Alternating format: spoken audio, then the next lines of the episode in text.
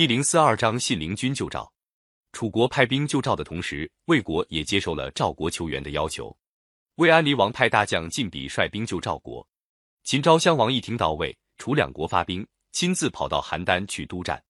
他派人对魏安离王说：“邯郸早晚得被秦国打下来，谁敢去救？等我灭了赵国，就攻打谁。”魏安离王被吓唬住了，连忙派人去追晋鄙，叫他就地安营，别再进兵。晋鄙就把十万兵马扎在邺城，按兵不动。赵国派使者向魏国催促进兵，魏安离王想要进兵，怕得罪秦国，不进兵吧，又怕得罪赵国，只好不进不退的停着。赵孝成王十分着急，叫平原君给魏国公子信陵君魏无忌写信求救，因为平原君的夫人是信陵君的姐姐，两家是亲戚。信陵君接到信，三番五次的央告魏安离王命令晋鄙进兵，魏王说什么也不答应。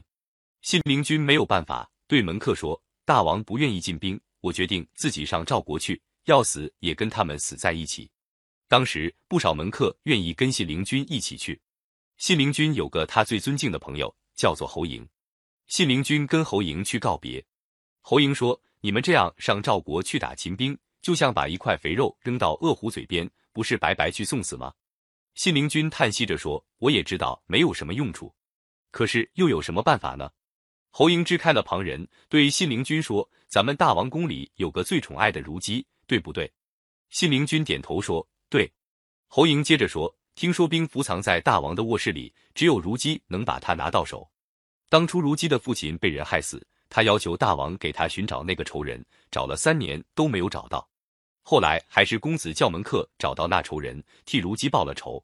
如姬为了这件事非常感激公子。”如果公子请如姬把兵符倒出来，如姬一定会答应。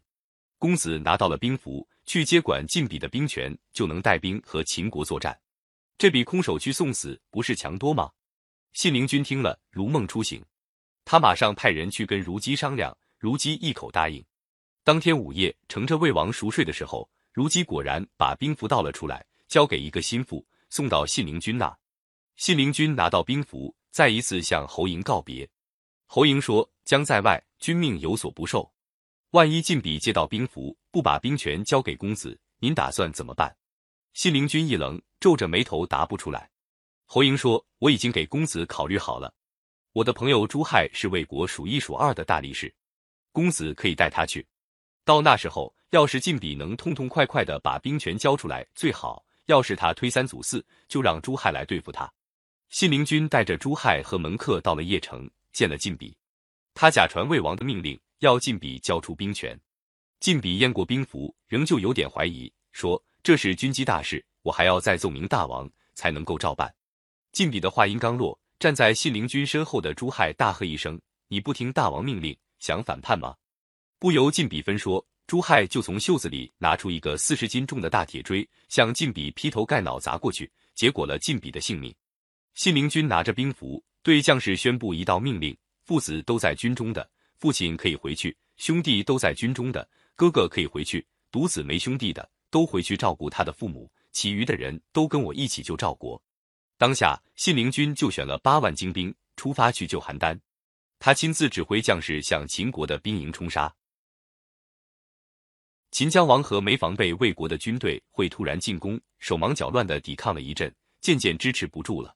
邯郸城里的平原军舰魏国救兵来到，也带着赵国的军队杀出来，两下一夹攻，打得秦军像山崩似的倒了下来。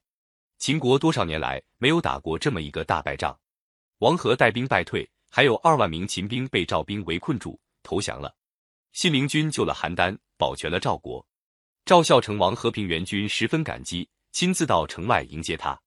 楚国春申君带领的救赵的军队还在武关观望。听到秦国打了败仗，邯郸解了围，就带兵回楚国去了。